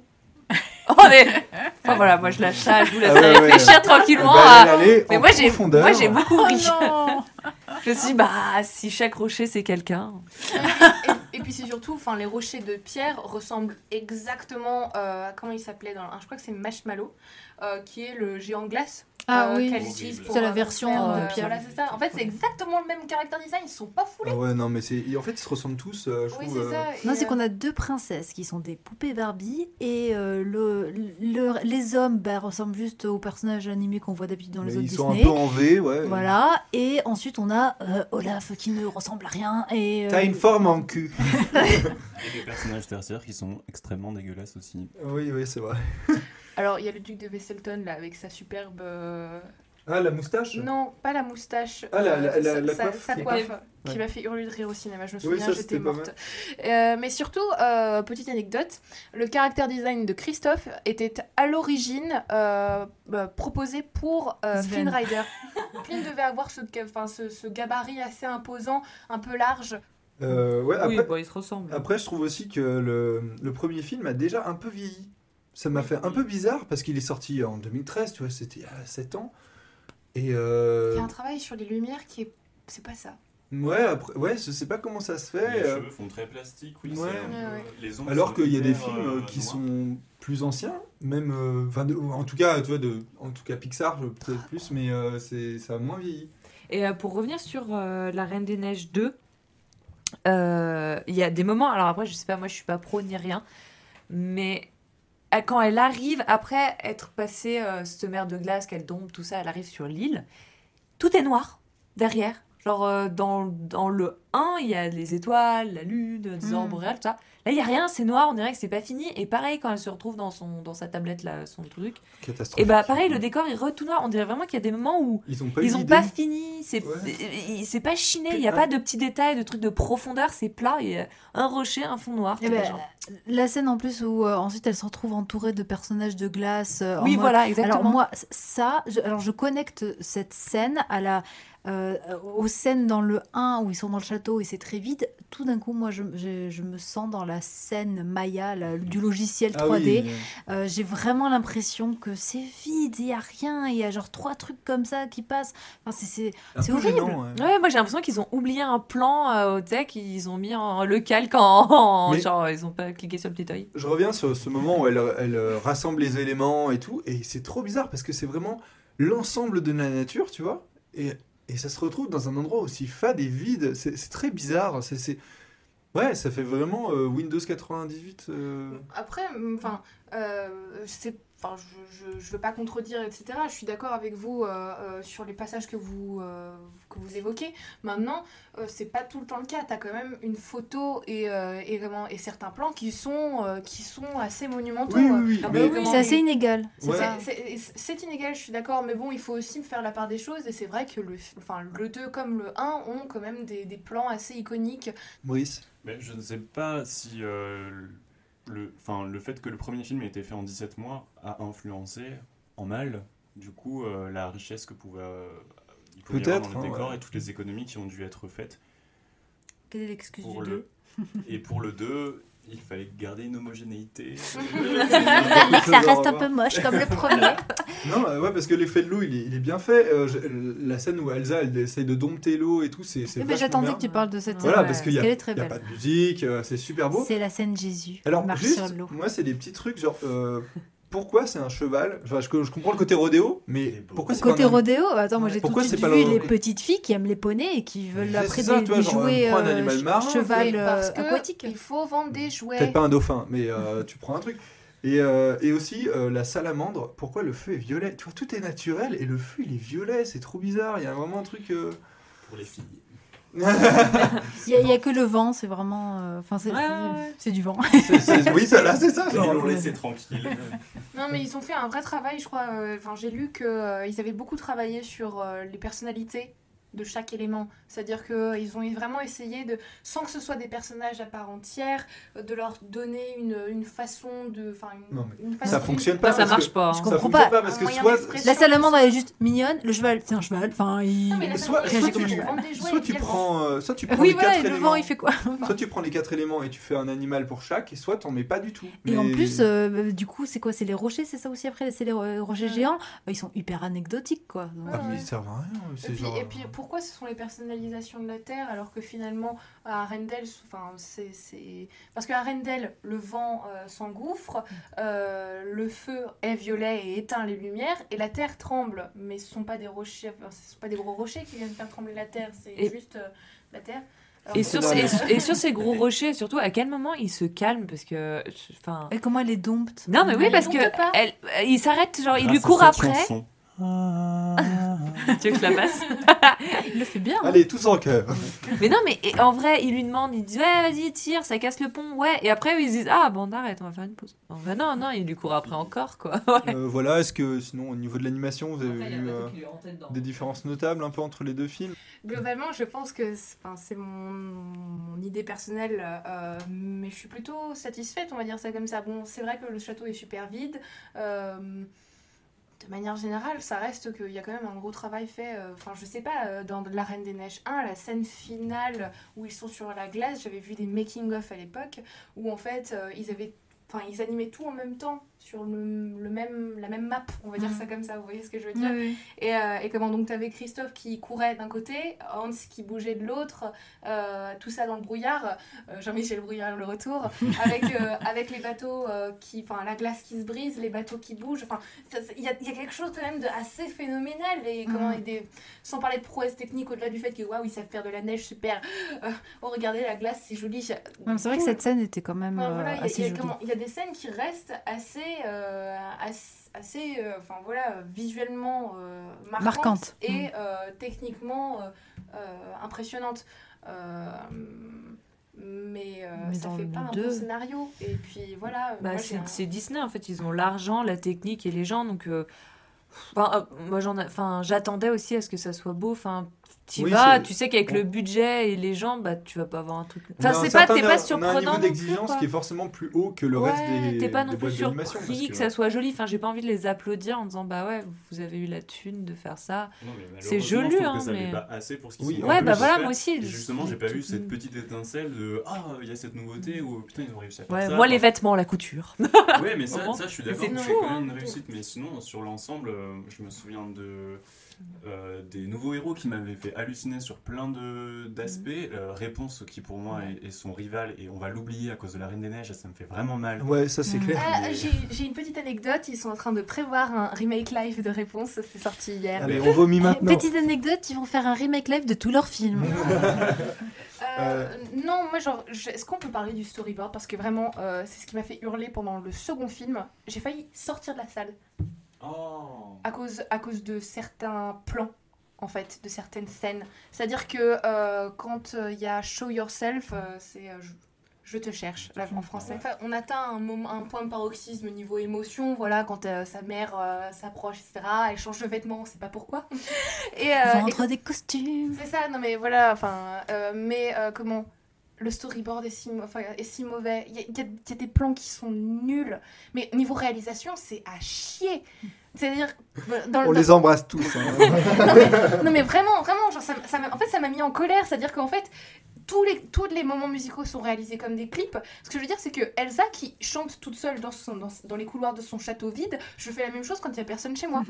en faisant du playback sur des chansons Disney. Alors, je suis, inca- je suis impatient d'aller chez toi, c'est hyper grand. Non, mais quand. Mais, mais enfin, genre, j'étais genre, mais ça sert à quoi? Ça sert à rien, c'est filmé. C'est filmé n'importe comment et comment et, et le, le- voilà le paroxysme cette espèce de plan tournant, où elle- enfin, la caméra tourne autour d'Elsa quand elle est en train de tourner, je sais pas trop quoi, dans Sh- Show Yourself.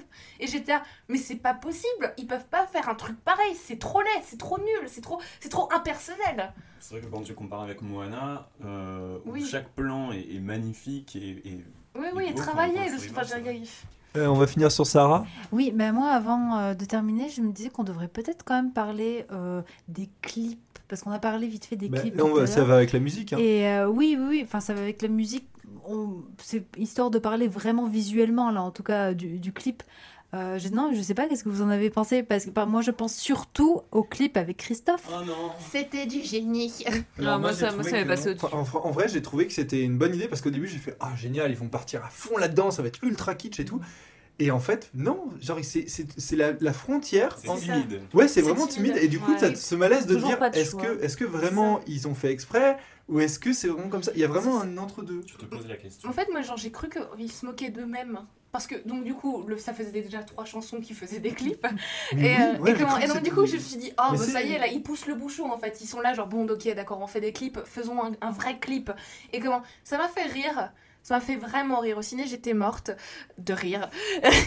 et comment Et puis bon, j'aime bien la chanson, mais enfin bref. euh, euh, comment Ça reste que, en effet, c'est trop timide il n'y a pas de choix, tu vois. Genre, enfin, c'est voilà, c'est. Et regardez, on est rigolo, on a fait des cœurs de reine, mais euh, ça sert à quoi dans l'histoire? Rien. On perd son temps et la chanson est longue. Mais c'est la chanson est très très longue. Ah ouais, Comme- c'est infini. Comme c'est un entre-deux, c'est vrai qu'on a tous de est-ce que je dois être gênée ou rire? Moi, c'est ça en fait qui m'embêtait. J'étais pas sûre Ouais, euh, que c'était une parodie d'eux-mêmes. Bon, je, je vous propose qu'on passe à la musique alors. Il ne faut surtout pas confondre avec le black metal qui fait plutôt. Sinon, on confond souvent avec le viking metal qui fait comme une poubelle qu'on défonce à coups de hache.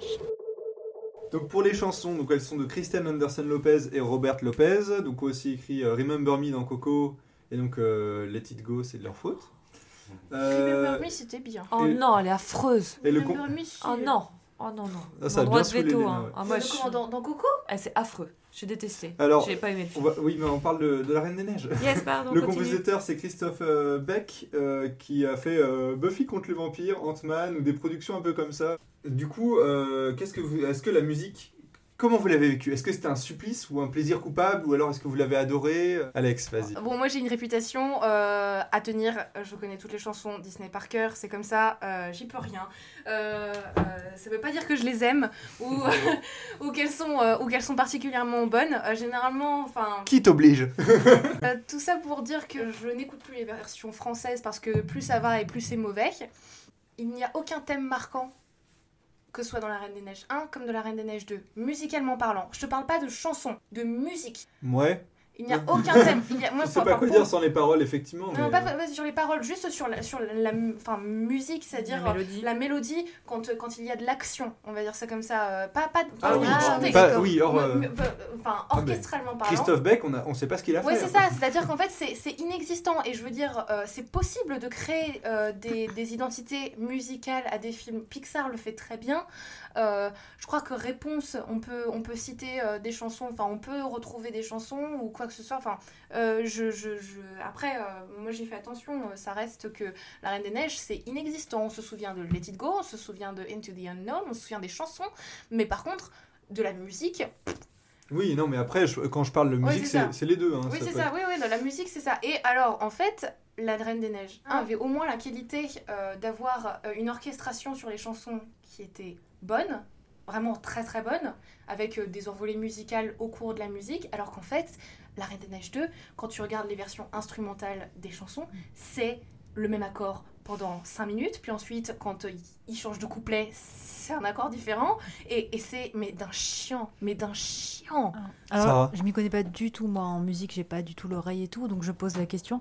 Mais moi, il m'a semblé, en tout cas pour le 2, de reconnaître les mêmes euh, Ouais, musiques un mêmes peu que le ouais. 1. On sentait qu'ils s'étaient pas trop embêtés et qu'ils ont repris un peu ce qu'ils connaissaient. Ils ont un tout petit peu modifié. et- Après, je sais pas si ça vient aussi de, de ce truc où euh, ils, veulent, ils veulent rester dans le même univers, mais effectivement, moi j'ai trouvé que ça se ressemblait pas mal.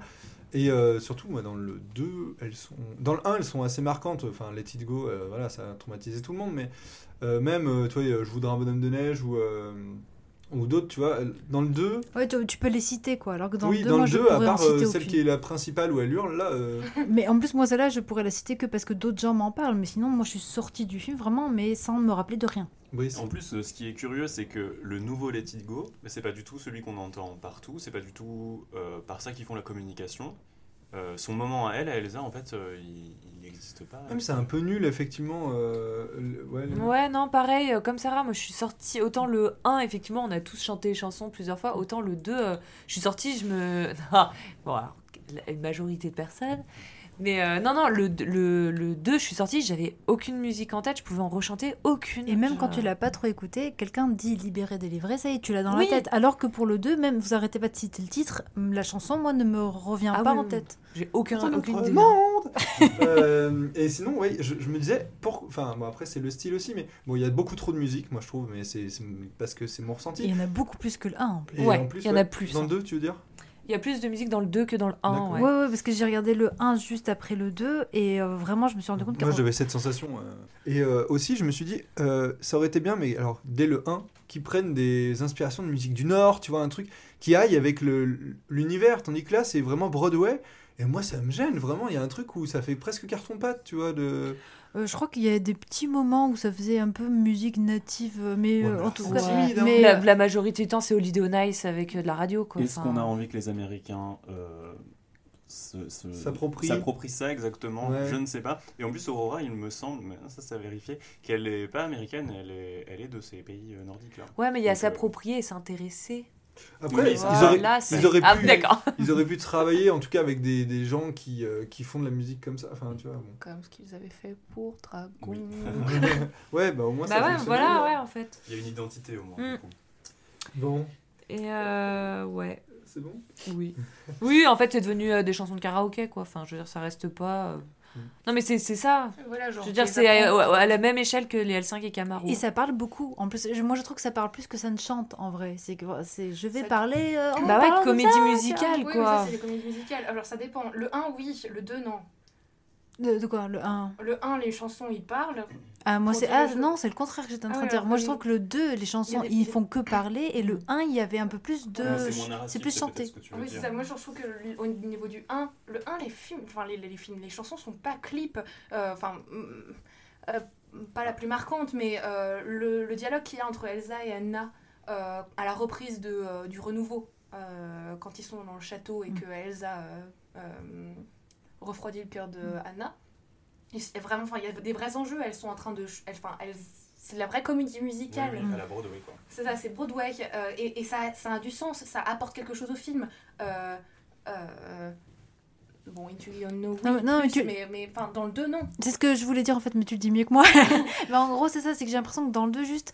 Elle parle en chantant, c'est-à-dire que ça Ouais. pourrait juste être je me balade dans la forêt et je fais ça, tu vois. Enfin, t'es là genre. ce que fait euh, Olaf. Oui, bah c'est ça Et qu'il meurt. Alors, euh, on, va passer, on va pouvoir écouter- passer un petit extrait de la Oh, musique. quelle Allez, chance. c'est parti pour s'y échapper.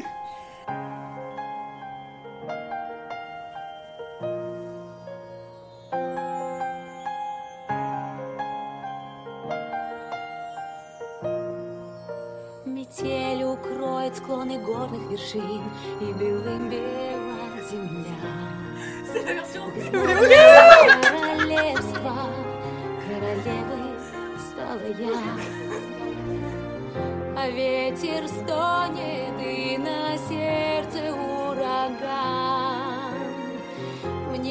Сдержать Но я не могла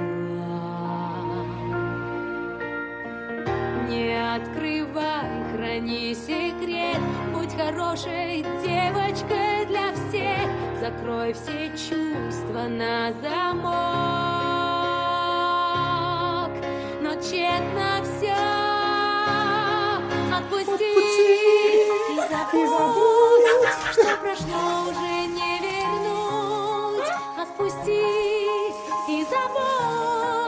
Новый день укажет путь. Не боюсь ничего уже. Пусть бушует шторм. Холод всегда мне был по душе.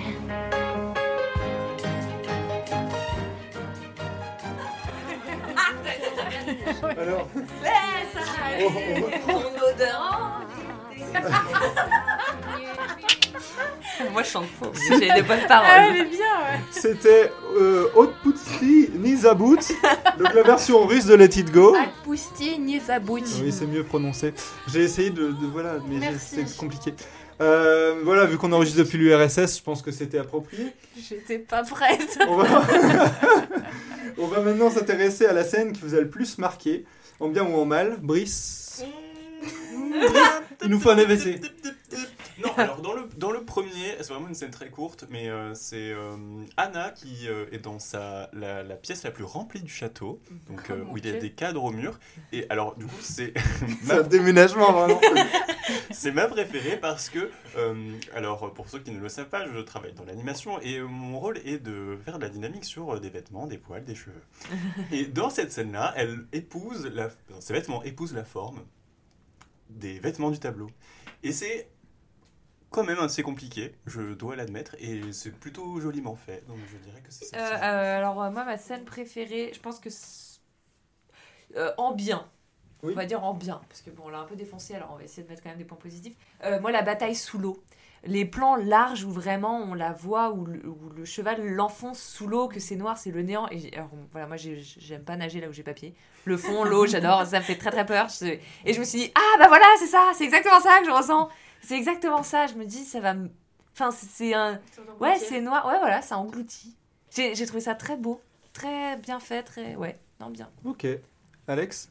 Le- la scène où, où Hans, euh, Elsa, Anna euh, et Christophe sont dans le brouillard, euh, ils se cherchent tous mutuellement. Hmm. Et en fait, il y a une montée de tension qui est telle, et toutes les storylines sont, sont sur le même endroit, mais vivent des choses différentes, jusqu'à ce moment où Elsa tombe euh, parce qu'elle apprend que sa sœur est morte, et genre tout... Tout s'éclaire en fait, le brouillard, le brouillard se dissipe. Et elle se dissipe, merci. Et, euh, et, euh, et ouais, enfin, en fait, tout est visible. Hans euh, brandit son épée et tout. Enfin, il y a quelque chose de très. De C'est très thé- théâtral. Théâtre, c'est ça, c'est très théâtral. Tu trouves mieux les mots que moi.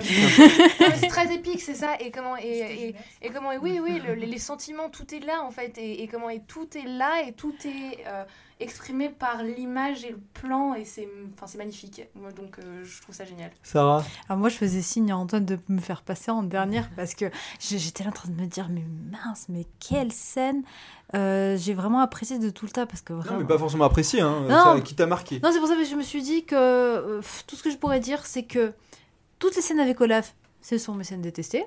Voilà. Ça fait la blague Et- Samantha. Et... Dans le. La blague Ah, Samantha. vous, vous, ça vous a fait rire, mais même ça, ça m'a pas fait Non, rire. quand il fait le résumé du Et- 1, c'était Oh là là, moi je dis il fallait, gênant, fallait vraiment un résumé quoi. Ouais, Et euh, non, par contre, quand même, la seule scène où, que j'ai trouvé belle, on en avait parlé, euh, Antoine, c'est euh, bah, la scène où elle fait Jésus sur l'eau là. Et euh, cette scène, elle était, elle est belle, elle est vraiment belle. là, comment elle court sur l'eau, l'effet de l'eau, euh, il y a vraiment quelque chose. C'est un beau tableau, Euh, mais sinon c'est vrai que j'ai du mal parce qu'en fait, il y a vraiment aucune scène qui m'a réellement marqué. Il y avait toujours quelque chose qui n'allait pas. Moi, je vais, je vais être assez, je vais être assez concis. Euh, le 1, c'est forcément le moment de It Go où elle construit son château, parce qu'en fait, tu ne retiens que ça du film. Enfin, là, maintenant. C'est ton moment marquant? Ah, bah, du 1, ouais. Mais le château, il est kitsch à souhait. Ah, mais il est kitsch, mais j'ai pas dit que j'aimais, forcément. Ah, tu c'est vrai, vois. c'est le seul moment qu'on c'est- c'est retient. ce moment qui me. Enfin, tu vois, tu me parles de la Reine des Neiges 1, moi, je pense à ça. Euh, et la Reine des Neiges 2, euh, moi, je pense surtout, donc, du, forcément, la, la bataille sur, euh, sur l'eau. Avant qu'il y ait le cheval, d'ailleurs. euh, Oui, oui, pour moi aussi. C'est quand il y a la grosse vague et qu'elle va se Il n'y a prendre pas la de vague. musique, c'est assez sombre, c'est c'est vraiment bien. Mais c'était dans la bande-annonce. Et ouais J'ai pas regardé la C'est bande-annonce. non. pour ça qu'ils l'ont mis dans la bande-annonce. C'est c'est la seule scène réussie. Pardon, excusez-moi. On va passer maintenant à la séquence potin. Eh oui, le passé, c'est douloureux. La séquence potin. Buxley est mort. Séquence potin. Ah, je- on m'aurait dit, moi j'aurais pas cru, hein. je suis choqué. On va passer. Donc pour le premier film, on a trois accusations de plagiat. Une sur la musique, une sur le scénario et une autre sur le trailer. Alors pour la musique, donc Let It Go serait une reprise de Volar du chanteur chilien Jamie Sierro. Est-ce que tu Euh, as une version de Volar là actuellement Non, j'en ai pas. Mais alors, euh, pour le coup, je l'ai écouté et j'ai trouvé que c'était hyper léger. J'ai, franchement, je n'ai pas trouvé que c'était. Enfin, à ce, compte-là. Euh, Non mais voilà, qui écoute des chanteurs chiliens? Oh, ok, ça c'est gardé. Euh, Alors, il a donc Jamie euh, Sierro, il a poursuivi les deux auteurs et les performants de la chanson de Frozen. Disney, il a d'abord rejeté sa plainte en protestant que Sierro a attendu 4 ans avant de se prononcer. Le chanteur réplique que le studio a réutilisé la musique dans d'autres productions comme la comédie musicale. Et au final, euh, il a abandonné sa plainte. Mais ouais, effectivement, vous l'écoutez, euh, franchement, je, trouve. Il y a une petite ressemblance, mais je trouve pas que ça soit si flagrant. Pour le scénario, il serait copié de La Princesse des Neiges de Mounifa euh, Abdullah. Il y aurait des similitudes entre les personnages, les intrigues clés et les thèmes abordés dans les deux œuvres. Euh, les deux histoires, elles n'ont pas grand-chose à voir avec le conte d'Anderson de toute façon, donc ce qui pose un problème, euh, c'est que Jennifer Lee, euh, la scénariste, a travaillé dans la maison d'édition qui a publié le livre de Mounifa Abdullah. Ah oui, quand même. il y a- Donc, euh, ouh, euh, Kelly Wilson, sinon elle s'attaque à la bande-annonce de Frozen, une des bandes-annonces. Donc, euh, il s'inspirait de son court-métrage The Snowman, donc le bonhomme de neige. Euh, il a été vu euh, durant un festival par 16 personnes qui travaillent chez Disney Pixar. Euh, L'histoire, elle est très similaire. C'est un bonhomme de neige qui perd son nez carotte, euh, qui glisse sur le lac gelé et il essaie de le récupérer. Donc, il se retrouve face à un élan dans la bande-annonce de Frozen et il se retrouve face à un groupe de lapins dans le court-métrage. Mais je l'ai vu ce truc. Enfin, je, Ouais, ouais. je- Et- et ou, là- alors, ou alors j'ai juste vu la bande-annonce. Et mais- alors là, pour le coup, euh, là, c'est, enfin, après l'idée n'est pas très souviens originale, mais j'avoue que c'est un, un peu la même chose. Euh, Disney a évidemment gagné ses procès. Allez, bisous. Ah. Euh, sinon, sinon, alors là, je l'ai noté parce que c'est vraiment pour le plaisir personnel. euh, c'est une occasion de faire par- parler les abrutis. Donc, on va, on va balancer des noms. Euh, Kevin Swanson. Un pasteur américain, il a violemment attaqué le film d'être pro-homosexuel et zoophile. Il a peur que les enfants soient... C'est trop. Il a peur que les enfants soient endoctrinés très tôt par le film. Pour lui, Elsa, elle fait son coming out quand elle euh, découvre ses pouvoirs. Elle accepte sa différence lorsqu'elle chante Let It Go. Ça, c'est très connu et c'est plutôt euh, populaire sur internet comme idée, mais Ouais, bah- populaire, pas attaqué. Ouais, ouais. Et elle finit sans... zoophile. Attends, attends, elle finit sans prince charmant à la fin. Donc c'est trois preuves de son homosexualité. Oui, moi c'est le truc qui m'embête un peu, que ça soit bon par les fans ou par ce prêtre-là, c'est que pourquoi est-ce que si elle a pas de mec, elle est forcément lesbienne? Ah Moi c'est un mais- truc qui me saoule juste, on peut pas être hétéro et juste euh, laissez-nous tranquille quoi. enfin, s'en bat les steaks, Ou être enfin. asexuel, ou Oui, je oui. sais pas moi. Mais c'est surtout, je me dis, soit Disney, tu assumes, tu fais un personnage lesbien, tu vois, mais Ouais, ouais. ça sert à rien qu'on commence à faire, euh, à imaginer théories, des ouais. théories, voilà. Euh, et après aussi, il voit entre Christophe et euh, Sven, donc son reine, une banalisation de la zoophilie. Et ça m'a beaucoup fait rire. Voilà. Sinon, il y a, lors d'une conférence de la défense de la famille, la ministre brésilienne Damares Alves a accusé le film d'être une, pro- une propagande LGBT. Vous savez pourquoi elle finit seule dans son château de glace? Parce qu'elle est lesbienne Bravo, madame Elle pense que ça inciterait les petites filles à attendre leur princesse charmante et non leur prince charmant. Elle est, elle est incroyable. Non, mais elle est incroyable cette femme. Elle est proche de Bolsonaro, donc le ministre d'extrême droite Comme euh, c'est du Brésil. surprenant. Et oui, elle est ouvertement homophobe, anti-avortement. Elle a déclaré les garçons s'habillent en bleu et les filles en rose. Oh mon Wow. dieu, putain, la régression. Ah ouais, non, mais c'est terrible. Et donc, là, c'était tout ça, c'était pour le premier film. Pour le deuxième film, il y a eu un scandale au Japon après que la Walt Disney Company, elle ait payé 5 mangaka pour faire l'éloge du film sur Twitter. Quoi? Ouais, Sérieux? Ça s'est remarqué parce que les personnes ont utilisé les mêmes hashtags et les images similaires euh, du film. Et ils avaient également été embauchés C'était pour pas des- très doué, quand même. Mais oui, non, c'est clair. Subtilité Ils avaient également été embauchés pour les mêmes raisons sur euh, Avengers Endgame ou euh, Captain Marvel. Mais quel. Alors, la Walt Disney Company, elle s'est excusée, les mangaka euh, influenceurs ça, euh, aussi, mais euh, ça pose un gros problème. Euh, ça- si une entreprise est aussi puissante que Disney, elle paye des influenceurs, ça fait de l'ombre aux autres sorties plus indépendantes. Surtout que les Marvel ou les dernières trilogies de Star Wars euh, sont vraiment des films ex- exceptionnels, alors désolé. Ou Donc, pas. Pitié, essayez de faire des films de qualité plutôt que de mentir aux gens ou leur imposer votre publicité. Quoi. Ouais. Et, euh, et en parlant de monopoliser l'attention, en Corée du Sud, alors c'est le dernier euh, potin, euh, le film il est accusé de violer la loi anti-monopole du pays. Selon un groupe de défense civique, Frozen 2, il occupait 88% des écrans du pays le 23 novembre, donc violant la loi. Voilà. Du coup, je ne sais pas où la placer exactement. C'est par rapport. euh, en fait, le film, euh, j'ai lu qu'il euh, était euh, déjà en projet en 1940. Ça devait être un, une espèce de mix euh, comme euh, euh, Mary Poppins, donc euh, prise de vue réelle avec. euh, en fait, c'est- ça devait être une biographie de Andersen avec euh, à l'intérieur des contes animés. Ah, ok. Euh, un peu à la Mary Poppins donc, et ça a été abandonné euh, plusieurs fois d'ailleurs. Et en fait, la Goldwyn, euh, qui devait travailler normalement avec Walter Disney, a fait le, le projet en 1950 et quelques, mes dates sont approximatives, et a remplacé les, les scènes qui devaient être animées par des chorégraphies. Et suite à ça, comme le film a eu beaucoup de succès et dont 6 Oscars, Disney a abandonné encore une fois le, le projet pour euh, finalement, des années plus tard. C'est vrai, tu te fais bien parce qu'on n'a pas parlé du, du parcours un peu chaotique du, du- enfin parce que la Reine des Neiges, ça faisait un moment qu'ils voulaient, euh, qu'ils voulaient l'adapter. euh, Effectivement. Il faut, ça faisait un moment qu'ils voulaient adapter le conte Oui, d'Andersen. voilà. Ils l'ont bien en fait. hein. loin. Alors, on a analysé et débattu ensemble de la Reine des Neiges 1 et 2. C'est le moment de vous poser la question. Quelles sont les raisons de son succès? Qui veut y répondre? Bah, Ah là là, un j'ai quatre personnes qui sont bad. là. Tu es le chef de l'émission. Vas-y, Elena. Ah bah non, je t'appelais. Ah bah, t'as t'as le micro. Ah, j'ai le micro. Euh, le- la raison, euh, je sais pas, l'innovation dans le 1 de changer de la princesse Disney euh, qui est avec un qui est avec un, un prince et tout ça, une histoire de sœurs, effectivement ça change. Euh, bon voilà, il y avait euh, Réponse dans la forêt, euh, Moana dans l'eau, il fallait de la neige, tu te dis bon, c'était l'élément qu'ils n'avaient pas fait. Et esthétiquement c'est joli. Après Ouais. non, je crois que pour la majorité enfin des gens là autour de cette table, c'est pas une très grande réussite donc Non, c'est dur d'expliquer pourquoi. C'est quand même un succès mondial. euh, Ouais, les chansons, les chansons sont entêtantes. Le 1, en vrai, euh, même des gens qui l'ont pas vu connaissent par la chanson. Est-ce que c'est pas la chanson qui a fait aussi Je pense que c'est un grand succès commercial, ouais, surtout.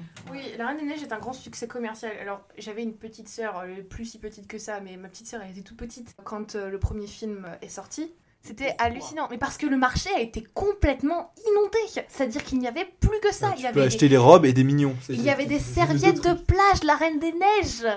Et, et aussi, euh, je pense qu'aussi au niveau des chansons, euh, Let It Go, on la connaissait tous avant même sûr. que le film soit sorti, avant qu'on ait vu le film, on Ouais, connaissait la chanson.